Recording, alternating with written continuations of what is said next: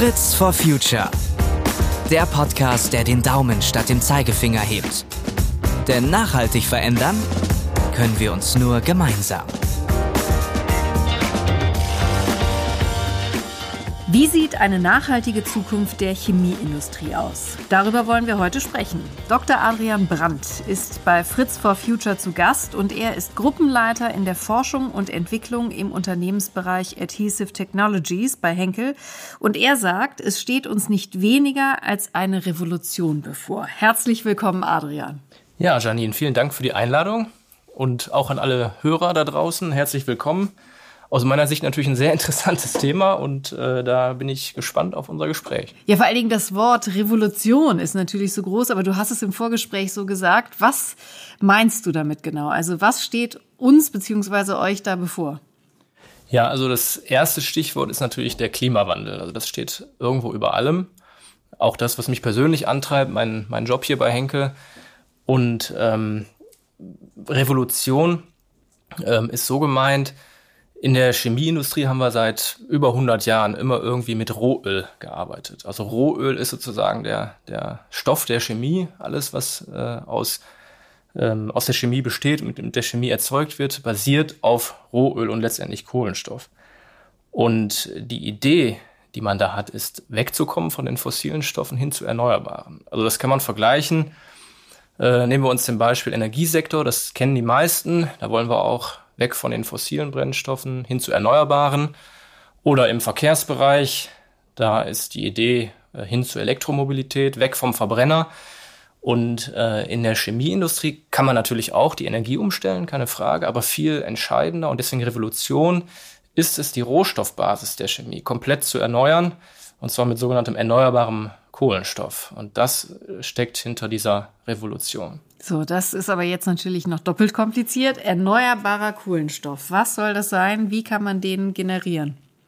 Ja, also man muss ein bisschen ausholen. Ähm, wichtig zu verstehen ist, dass der große Teil der Chemie nun mal auf Kohlenstoff aufbaut. Und letztendlich geht es darum, ähm, alles, was unter der Erde vorkommt, das zu stoppen, das auch unter der Erde zu lassen. Und es geht darum, die Ressourcen über der Erde, also der Kohlenstoff, der über der Erde existiert oder erzeugt wird, den dann zu nutzen anstatt der fossilen Stoffe. Und es gibt im Prinzip drei verschiedene Arten an erneuerbarem Kohlenstoff. Und der mit Abstand wichtigste in Zukunft, ähm, der, der kommt über das Recycling. Also die Idee dahinter ist, alles, was wir jemals erzeugt haben oder auch erzeugen werden, dass wir das wiederverwerten können, einsammeln können, im Prinzip den Müll, den wir erzeugen, wieder in eine Art Öl zu überführen, der als Grundstoff für eine chemische Industrie dienen kann. Also Recycling ist die eine Quelle, dann gibt es noch eine zweite, das wäre dann CO2 aus der Luft. Ähm, man kann das tatsächlich aus der Luft filtern, als Rohstoff ansehen, oder aber auch direkt aus Abgasströmen.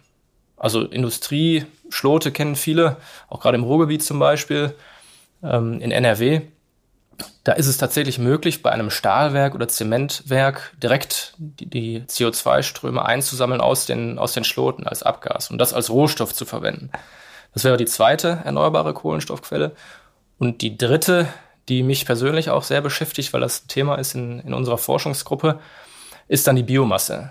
Also Biomasse hat auch einen gewissen Kohlenstoffanteil, und äh, die kann man auch nutzen, um zum Beispiel Materialien oder Chemikalien zu erzeugen. Und wichtig ist da das Zusammenspiel aller drei erneuerbaren Kohlenstoffquellen. Die müssen sich auch ergänzen. Weil zum Beispiel beim Thema Recycling, wenn wir es nie schaffen, 100 Prozent die Materialien recyceln zu können, man hat immer Verluste. Also manche kennen vielleicht das mechanische Recyceln. Berühmtes Beispiel wäre eine, eine PET-Flasche, eine Trinkflasche da wird im Prinzip, werden die Flaschen eingesammelt über ein Pfandsystem zum Beispiel in Deutschland und dann werden die geschreddert und daraus kann man wieder neue Flaschen machen. Aber irgendwann sind die ab, abgenutzt und irgendwann werden die Eigenschaften schlechter. Beim chemischen Recyceln ähm, sammelt man im Prinzip Müll ein als Rohstoff und bricht es wieder runter in ein Öl, was man wieder nutzen kann, um den Chemiebaukasten wieder aufzubauen. Aber auch da verlieren wir immer einen gewissen Prozentsatz. Und wenn man eine vollständige Kreislaufwirtschaft haben möchte, brauchen wir auch frischen Kohlenstoff im System, der sozusagen diese Verluste ausgleicht. Und dafür brauchen wir dann die Biomasse als Beispiel. und auch äh, CO2 als Kohlenstoffquelle. Okay, also es geht wirklich nur zusammengedacht. Man konzentriert sich jetzt nicht auf eine dieser Quellen, sondern es geht wirklich nur zusammen. Es geht zusammen. Der größte Anteil soll über Recycling äh, stattfinden. Das kann man auch ganz einfach erklären, weil nicht nur fossile Stoffe, sondern natürlich auch Stoffe aus Biomasse oder aus CO2 würden sich hinterher recyceln lassen. Also das Recycling ist sozusagen die, die Umarmung für all diese Stoffe, äh, um, um das möglich zu machen. Ähm, aber ähm, vielleicht ein, ein interessanter Vorteil von der Biomasse noch. Wenn man äh, an das Thema Recycling denkt oder CO2, dann geht es oft um einen 1 zu 1 Austausch. Also ich mache im Prinzip die gleichen Materialien, die ich schon immer hergestellt habe. Bei der Biomasse habe ich noch den Vorteil, ich kann Eigenschaften der Natur nutzen. Also die Natur äh, hat das Potenzial, uns Sachen herzustellen, die so sehr aufwendig wären oder kompliziert, zu teuer, vielleicht sogar unmöglich, und das können wir nutzen, um zum Beispiel auch verbesserte technische Eigenschaften zu haben. Hast du mal ein Beispiel, dass man das besser verstehen kann? Welche Eigenschaften man da nutzen könnte? Ja, also ich kann, ich mache natürlich gerne Klebstoffbeispiele. Das ist das, wo ich mich am besten mit auskenne und was wir hier bei, bei Henke äh, machen äh, als, als Marktführer. Und da können wir auch Lösungen anbieten. Ähm, da geht es dann zum Beispiel darum, die nächsten Generationen Klebstoffe zu machen, wo wir sagen, wir möchten einmal diesen nachhaltigen Kohlenstoffanteil auch steigern, aber wir möchten auch in der Lage sein, verbesserte äh, technische Eigenschaften zu liefern. Und ein konkretes Beispiel wäre, zum, wäre, in der Elektronikindustrie ist es wichtig, dass man äh, feuchtigkeitsbeständige Materialien hat oder chemikalienresistente Materialien. Und da gibt es durchaus aus der Natur äh, Moleküle, Strukturen, die wir nehmen können, zum Beispiel auch aus, aus der Rinde oder aus bestimmten anderen Pflanzenmaterialien, die sehr komplex aufgebaut sind, aber eine super technische Leistung bieten, die wir auch gar nicht so einfach mit fossilen anderen Stoff, äh, Stoffen machen können. Und solche technischen Eigenschaften sind dann äh, mit manchen Biorohstoffen möglich sodass wir beides haben. Wir sind nachhaltiger und wir können sogar noch einen technischen Benefit ausloben, den wir dann haben. Das ist krass, ne? was mit der Natur alles möglich ist, wenn man sich da genau mit auseinandersetzt. Aber du hast jetzt gerade gesagt, zum Beispiel bei der Rinde. Aber normalerweise denken die Menschen ja immer, wenn man jetzt über Biomasse redet, äh, dass es äh, potenzielle Lebensmittel sind, äh, die da genutzt werden und verbrannt werden. Ist es das oder ist es was anderes? Äh, ich muss zugeben, das ist so eine berühmte Killerfrage, die ich immer kriege und die natürlich auch äh, diskutiert gehört. Ähm, die, die, kurze Antwort dazu lautet, ähm, nein, der Nahrungsmittel, die, die Nahrungsmittelversorgung ist noch gewährleistet. Ähm, wenn man da genauer reinguckt, ist einfach die Menge, die man dafür braucht, um Chemikalien und Materialien zu produzieren, vergleichsweise gering zu, zu anderen Einsatzmöglichkeiten, wie zum Beispiel Nahrungsmittel. Also da gibt's äh, zum Beispiel ein paar Zahlen, die das verdeutlichen, also Studien, die darlegen, wenn es darum geht, wie viel Landfläche brauche ich denn, um, um die Chemikalien zu erzeugen oder wie viel Biomasse benötige ich äh, insgesamt, um das zu tun. Und ähm, da kann ich vielleicht mal ein paar Beispiele nennen. Ähm, 2019 wurden für Biokonstoffe ungefähr 0,016 Prozent, also ein relativ geringer Anteil der aktuell global verfügbaren landwirtschaftlichen Fläche genutzt, um diese Biokunststoffe herzustellen. Das ist ein relativ geringer Anteil. Jetzt könnte man natürlich sagen, was ist, wenn wir jetzt immer mehr verwenden wollen und das massiv steigern? Da gibt es dann auch Szenarien, ähm, wenn man zum Beispiel die unrealistische Annahme treffen würde, wir wollen jetzt alle Kunststoffe, die wir heute global erzeugen, aus Biomasse machen dann hätte man einen Anstieg von, von diesen 0,016 Prozent auf vielleicht 3 Prozent, 3,1, 3,5. Immer noch relativ gering. Und das hat auch keiner vor. Wie gesagt, die Masse soll aus Recycling gewonnen werden. Ein, der kleinste Anteil soll über die Biomasse kommen. Das ist also einmal dieses Flächenargument. Wenn man das auf die Biomasse als solche bezieht, also die global verfügbare Biomasse, die wir heute aktuell erzeugen auf der Welt, dann kann man sagen, aktuell, das ist von 2020 sind das Daten, sind gerade einmal 0,86 Prozent werden für Materialien und Chemikalien benutzt. Wobei da auch nicht nur Chemikalien enthalten sind, zum Beispiel auch Fasern für, für einen Pullover oder für Textilien, ähm, die nicht jetzt unbedingt klassische äh, Chemikalien sind. Und der größte Anteil wird auch sowas sein wie, wie Trinkalkohol, also Ethanol, was, was viele auch noch kennen, die nicht Chemiker sind.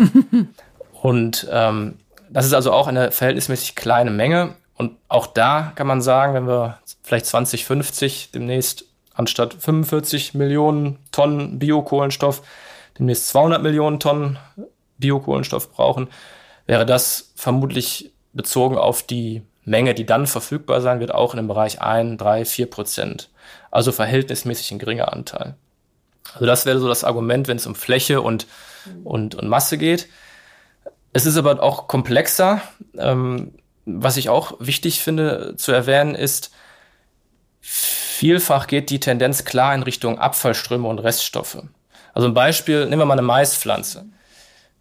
Es heißt nicht, dass ich die ganze Maispflanze jetzt für die Chemikalienproduktion verwenden muss, sondern ich kann meinetwegen das Maiskorn, die Frucht weiterhin für die Nahrungsmittelproduktion verwenden, aber dann zum Beispiel die Stängel oder die Blätter für Chemikalienproduktion.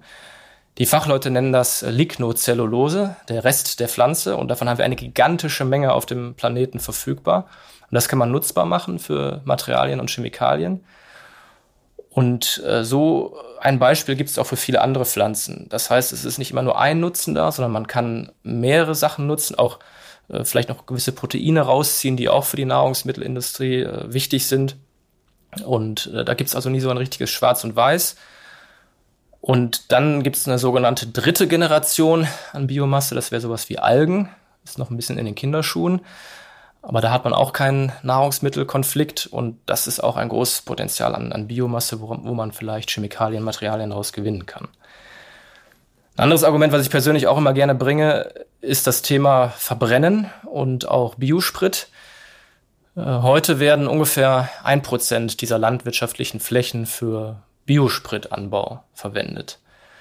Auch da kann man argumentieren, diese Fläche wird vermutlich in Zukunft mehr für Chemikalien und Materialien zur Verfügung stehen, weil wir eben Richtung Elektromobilität gehen und weniger Sprit verbrauchen wollen. Und für mich ist das so eine Frage der Priorisierung und äh, der effizienten Nutzung von unseren Ressourcen, die wir auf dem Planeten zur Verfügung haben. Weil meiner persönlichen Ansicht nach müssen wir wegkommen von dem Verbrennen. Das gilt auch für Biomasse.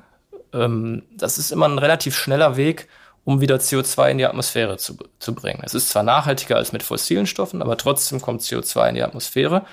Aber lass uns an dem Punkt dann nochmal genau, die, die, kommt in die Atmosphäre und jetzt hattest du ja vorhin auch als äh, zweite Quelle genannt, man kann auch dieses CO2, diesen Kohlenstoff letztendlich nutzen. Ist das denn schon, steckt das noch in den Kinderschuhen oder ist es was, wo man sagt, das kann schon großflächig eingesetzt werden, nicht nur CO2 aus der Atmosphäre zu entziehen, sondern eben auch bei Produktionsprozessen, wo es eben anfällt, äh, direkt abzusaugen, wie mit so einem Staubsauger. Ich drücke das jetzt mal ganz laienhaft aus. Ja, also es ist ein extrem charmanter Vorschlag und auch eine tolle Idee und das geht technisch auch schon. Also es gibt zum Beispiel beeindruckende Projekte auch in China, äh, wo zum Beispiel eine Firma Lanzatec zusammen mit Partnern eine Fermentationsanlage an ein Stahlwerk oder ein Zementwerk gebaut haben und auch weitere in Planung sind, auch in Europa, in Belgien zum Beispiel. Und was die machen, die sammeln tatsächlich die Abgase ein, aus so einem Stahlwerk zum Beispiel. Und aus diesen Abgasen wird eine Chemikalie erzeugt. In dem Fall wieder Ethanol. Mhm. Aber das kann man zum Beispiel dabei, äh, dafür nutzen, auch Polyethylen oder andere Kunststoffe draus zu machen. Polyethylen ist der am meisten benutzte Kunststoff weltweit. Also das geht schon, auch zu wettbewerbsfähigen Preisen. Aber? In Einzelfällen. Aber es ist, sind noch vereinzelte Beispiele. Es muss sicherlich in Zukunft noch weiter ausgebaut werden. Und meine persönliche Einschätzung ist, dass für die CO2-Thematik als Rohstoff, dass wir da Richtung 2030, 2050 schielen müssen, bis wir richtig große Beispiele vermehrt sehen, bis das mehr zum Standard wird und auch breit in der Masse kostenkompetitiv sein wird. Dann lass uns doch mal darüber sprechen, wo eigentlich alles Chemie und dieser Rohstoff, den wir da ersetzen müssen oder den ihr da ersetzen müsst, drinsteckt. Steckt ja in unserem ganzen Leben, oder? Ja, überall. Also der, der Nicht-Chemiker, ähm, dem ist das vielleicht nicht immer bewusst. Also dein Pulli, den du anhast, die Autos, übrigens auch die Windräder und Solarzellen, all diese Dinge basieren zu einem großen Teil auf organischem Kohlenstoff. Was für uns bei Henkel natürlich sehr schön ist, dass da auch äh, in all diesen Dingen Klebstoffe drin stecken, Dichtstoffe und natürlich steckt in denen auch der Kohlenstoff drin und ohne die Kleb- und Dichtstoffe könnten wir auch keine Windräder haben, keine Solarzellen und würden auch keine Elektroautos äh, hinbekommen. Also in all diesen Sachen ist das drin und man kann es vielleicht noch mal ganz einfach ausdrücken. im Prinzip in allen Materialien, die irgendwie erzeugt werden, außer denen, die aus Stein sind, aus Metall, wobei Metall ehrlicherweise auch wieder aus Stein oder Erzen gewonnen wird, oder Holz. All diese Sachen, Kunststoffe, äh, Handys, Laptops, alles das, was uns umgibt, das basiert auf Chemie, Medikamente, Impfstoffe. All das ist, aus, ist Teil der Chemie und im Prinzip auch Basis von, von Kohlenstoff. Das ist echt Wahnsinn. Das muss man sich, glaube ich, echt nochmal ganz klar auch vor Augen führen. Und die Frage ist aber natürlich auch noch, du hast ja schon gesagt, dass man eben den Kohlenstoff ersetzen muss. Es gibt aber kein anderes, ähm, keinen anderen Baustoff sozusagen oder Rohstoff, den man stattdessen nutzen könnte. Ein nachhaltigerer Rohstoff. Nee, den gibt's tatsächlich nicht. Die Antwort ist ganz klar nein. Also in, in Science-Fiction-Romanen gibt's das. Da gab es mal so lustige Ideen, das vielleicht auf Silizium-Basis machen zu können, aber das ist im Prinzip Science-Fiction. Also es geht nicht. In unserer Welt, in unserem, unserem Globus können wir nur mit Kohlenstoff arbeiten und da ist nur die Frage, wo kommt er her? Äh, wie effizient und nachhaltig ist er produziert. Und man muss auch ehrlicherweise sagen, wir werden in Zukunft noch massiv mehr davon benötigen. Das liegt natürlich am Bevölkerungswachstum. Auch wenn da irgendwann ein Limit erreicht sein wird bei der Bevölkerung, ist es trotzdem so, dass auch allgemein der globale Wohlstand zunehmen wird. Die Leute konsumieren mehr, wir haben mehr Produkte, mehr Materialien, wir haben Fortschritt und all das braucht neuen, frischen Kohlenstoff. Also da führt kein Weg dran vorbei, das ist richtig. Und welche Strategien oder welche Ziele habt ihr euch bei Henkel ganz konkret zu dem Thema gesetzt? Du hast ja schon gesagt, es muss eine große Revolution geben, aber ihr habt das ja auch mit Zahlen hinterlegt und mit konkreten Zielen. Ja, ein, ein Ziel, was mich persönlich auch sehr gefreut hat, dass das so ambitioniert äh, rauskam, ist sicherlich die Idee, man möchte bis 2040 klimapositiv sein bei Henkel. Das ist in erster Linie auf die Produktion bezogen. Das bedeutet als Beispiel, die letzten fossilen Brennstoffe sollen ersetzt werden mit erneuerbaren Brennstoffen und natürlich auch erneuerbaren Energien. Dann ist das Thema Rohstoff nicht nur für mich persönlich und meine Forschung wichtig, ähm, sondern auch für Henkel, also die Industrieklebstoffe. Wenn man sich da den CO2-Fußabdruck anguckt, dann spielen die Rohstoffe den, die größte Rolle, die haben den größten Anteil. Typischerweise sind das oft sozusagen die Anwendungsphase im CO2-Fußabdruck, aber auch eben die Rohstoffe. In vielen Fällen stellen wir die nicht selber her, sondern in der Regel kaufen wir die ein mit unseren Partnern. Aber da haben wir uns auch ein ambitioniertes Ziel gesetzt. Da gibt es eine sogenannte Science-Based Targets Initiative. Und da geht es darum, bis 2030 30 Prozent der CO2-Emissionen einzusparen. Und dafür ist das Basisjahr zum Beispiel 2017. Rohstoffe ist ein, für mich ein zentrales Thema und das geht auch nur zusammen mit den Lieferanten in der ganzen Wertschöpfungskette. Wir als Henkel ähm, Adhesive Technologies sind im Prinzip manchmal in der Mitte der Wertschöpfungskette, eher am Ende, typische Formulierer, so nennen wir uns, die wie einen Kuchen äh, Rezepte zusammenmischen und am Ende kommt ein Klebstoff raus. Und äh, da muss man also mit der ganzen Kette zusammenarbeiten. Wir sind wichtig als Teil des Ganzen, aber natürlich auch die klassischen Chemiehersteller, denen diese Revolution bevorsteht. Sie müssen die neuen Recycling-Rohstoffe umsetzen in ihren Anlagen und damit ihren Baukasten aufbauen. Und wir müssen aber auch aufzeigen, dass wir es abnehmen wollen und auch zusammen gewisse Durststrecken durchstehen, gerade am Anfang. Und inwieweit arbeiten auch die Abnehmer, die abnehmenden Unternehmen zusammen an der Stelle? Ja, das ist ein guter Punkt. Also da ist natürlich auch ein gewisser Wettbewerb da. Und ich würde mal sagen, das gilt sowohl für die Chemiehersteller als auch für die Abnehmer, dass alle das auf der Agenda haben. Also wenn man sich die Nachhaltigkeitsberichte und Ziele anguckt, sind die schon ähnlich. Ähm, mich hat gefreut, dass Henkel da ein bisschen vorausgeht. Wenn man sich die EU anguckt zum Beispiel, da sind wir bei 2050 klimaneutral. Henkel sagt 2040 sogar klimapositiv. Wenn man äh, in die Abnehmerbranche guckt, auch bei unseren Wettbewerbern sieht man ähnliche Sachen, aber wir haben schon die Ambition, da nochmal ein Stückchen draufzusetzen. Was würdest du sagen, wie groß ist die Verantwortung, die auf der Chemieindustrie insgesamt da lastet? Also wie viel, du hast ja vorhin schon gesagt, also es steckt zum einen überall drin, was ihr produziert und insofern, wir werden auch zunehmend mehr konsumieren, auch wegen wachsender Weltbevölkerung da habt ihr einfach einen erheblichen Anteil ne, an dem, was da in der Zukunft mit äh, dem Klima passiert. Absolut. Also für mich sind das ganz zwei ganz zentrale Punkte. Zum einen natürlich dieses Thema Einsparen. Wir müssen auch den Beitrag leisten zur CO2-Einsparung. Um auch wieder mal ein paar Zahlen zu nennen. Eine Zahl von 2018, da habe ich im Kopf, da stand die Chemieindustrie für ungefähr sieben Prozent der CO2-Emissionen im Vergleich. Hört sich jetzt vielleicht ein bisschen wenig an. Wenn man das aber mit dem Energiesektor vergleicht, wächst die Chemieindustrie deutlich schneller und der Energiesektor langsamer. Aber gleichzeitig wird im Energiesektor viel mehr erneuerbare Energien ausgebaut oder in einem höheren Tempo. Das heißt, wenn man in der Chemieindustrie jetzt nichts täte, ein, ein weiter so machen würde, dann wäre die Chemieindustrie irgendwann vielleicht bei 15 Prozent Emissionen am Gesamtteil im Vergleich zu anderen Industrien oder 2050 vielleicht schon bei 30, 25 Prozent. Also da, hat, da sieht man schon an diesen Zahlen, da ist schon mal eine Verantwortung da. Und der zweite Punkt, der ist auch sehr, sehr wichtig. Ich würde das mal so beschreiben, die Chemieindustrie und auch Henkel, wir müssen eine sogenannte Lösungsindustrie sein, weil wir durch unsere Innovation, auch speziell im Klebstoffbereich, mit dem, was wir da liefern, können wir ja überhaupt erstmal gewährleisten, dass wir eine Kreislaufwirtschaft in Gang bringen, dass Windräder effizient laufen, dass Solarzellen vernünftig funktionieren. Und da haben wir im Prinzip eine Lösungsbringschuld als Chemieindustrie. Besonders betrifft das natürlich jetzt auch die am Anfang der Wertschöpfungskette, äh, die jetzt ihre Systeme umbauen auf Recycling. Es geht darum, Müll einzusammeln, in Logistik zu investieren, den Müll zu trennen, den aufzuarbeiten. Müll als Rohstoff, das ist ein ganz großes Thema. Äh, aber natürlich auch äh, bei den Klebstoffen für die Elektroautos, dass die Reichweite erhöht wird, dass alles effizient läuft. Und ein schönes Beispiel für die Klebstoffe, wir müssen gucken, dass wir auch in der Lage sind, diese Kreislaufwirtschaft zu ermöglichen. Das heißt, wir dürfen die Kreisläufe nicht stören, zum Beispiel durch Klebstoffe, und wir müssen auch ein Recycling oder eine Reparaturfähigkeit ermöglichen. Und das fängt natürlich auch mit dem Design an der Produkte.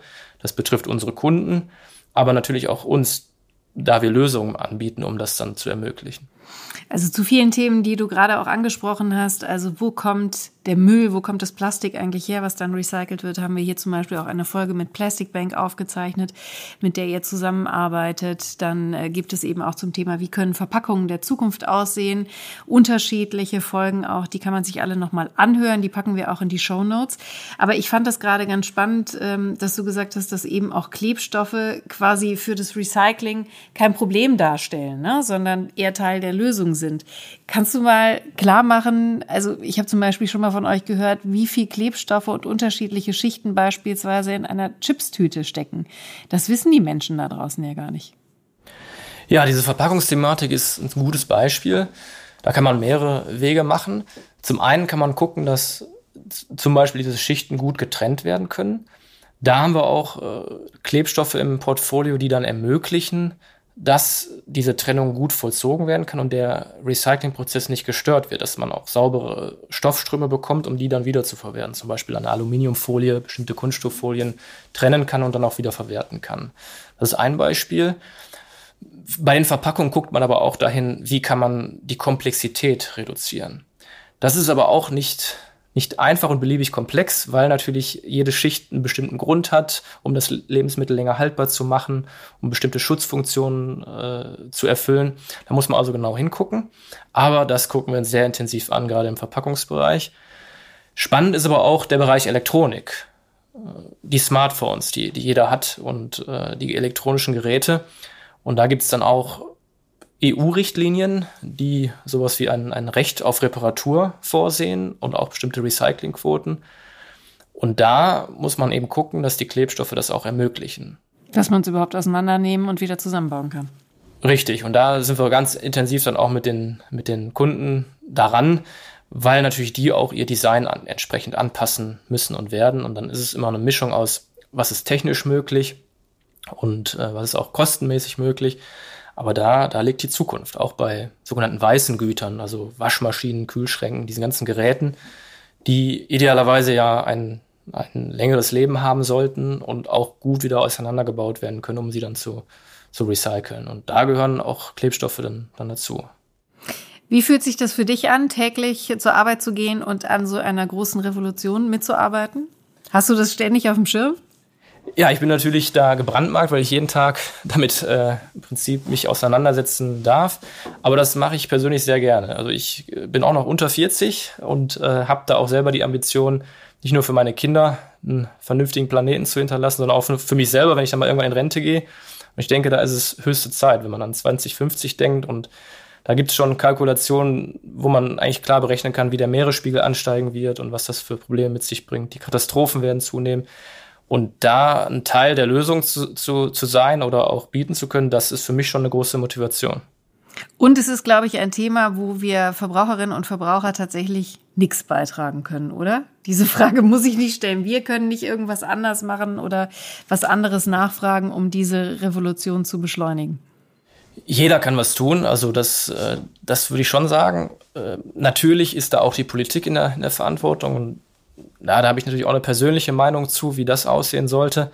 Um wirklich diesen, diesen, diesen Schwenk zu schaffen, müssen wir einfach als Gesellschaft das hinbekommen, dass wir massiv die erneuerbaren Energien ausbauen, auch für die chemische Industrie und ähm, vor allem auch grünen Wasserstoff. Der wird auch wieder aus erneuerbaren Energien äh, hergestellt, da, da schließt sich dann wieder der Kreis.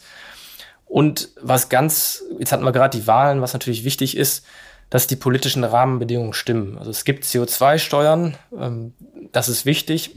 Meine persönliche Meinung ist, wir könnten über Kohlenstoffsteuern nachdenken, die kann man besser messen und einfacher nachhalten. Also das sind, das sind wichtige Themen und was vielleicht auch ganz besonders wichtig ist, das sagen auch viele aus der Industrie, dass man pragmatischer wird. Wir müssen einfach schneller werden, dass Genehmigungsverfahren beschleunigt werden, dass solche neuen Technologien in die Gesetze aufgenommen werden, gefördert werden. Das ist, denke ich, ganz wichtig. Und der Verbraucher, der hat natürlich, der kann wählen, der kann eine Stimme abgeben. Wir können unseren Verbrauch reduzieren. Und was ich auch so sehe, gerade die, die vielleicht ein bisschen mehr haben bei uns in der Gesellschaft, die sehe ich da auch in der Verantwortung. Da kann man Standards setzen. Man kann seine Macht einsetzen, um, um, um diese Themen zu pushen. In der Firma, im Privaten. Also da kann jeder ruhig was tun. Das, also ich, ich gebe mir da sehr viel Mühe und äh, hoffe, auch andere mitreißen zu können.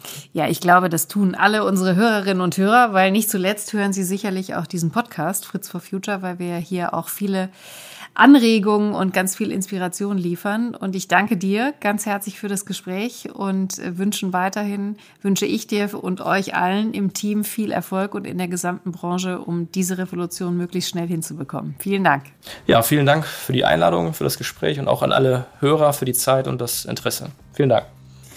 Und wenn euch diese Folge von Fritz for Future gefallen hat, dann abonniert uns gerne und wir freuen uns natürlich auch, wenn ihr den Podcast weiter verbreitet. Fragen und Feedback könnt ihr uns gerne an fritzforfuture@henkel.com schicken und alle weiteren Folgen von Fritz for Future findet ihr auf henkel.de/podcast. Ich sag tschüss, macht's gut, bis zum nächsten Mal. Fritz for Future. Der Podcast, der den Daumen statt dem Zeigefinger hebt. Denn nachhaltig verändern können wir uns nur gemeinsam.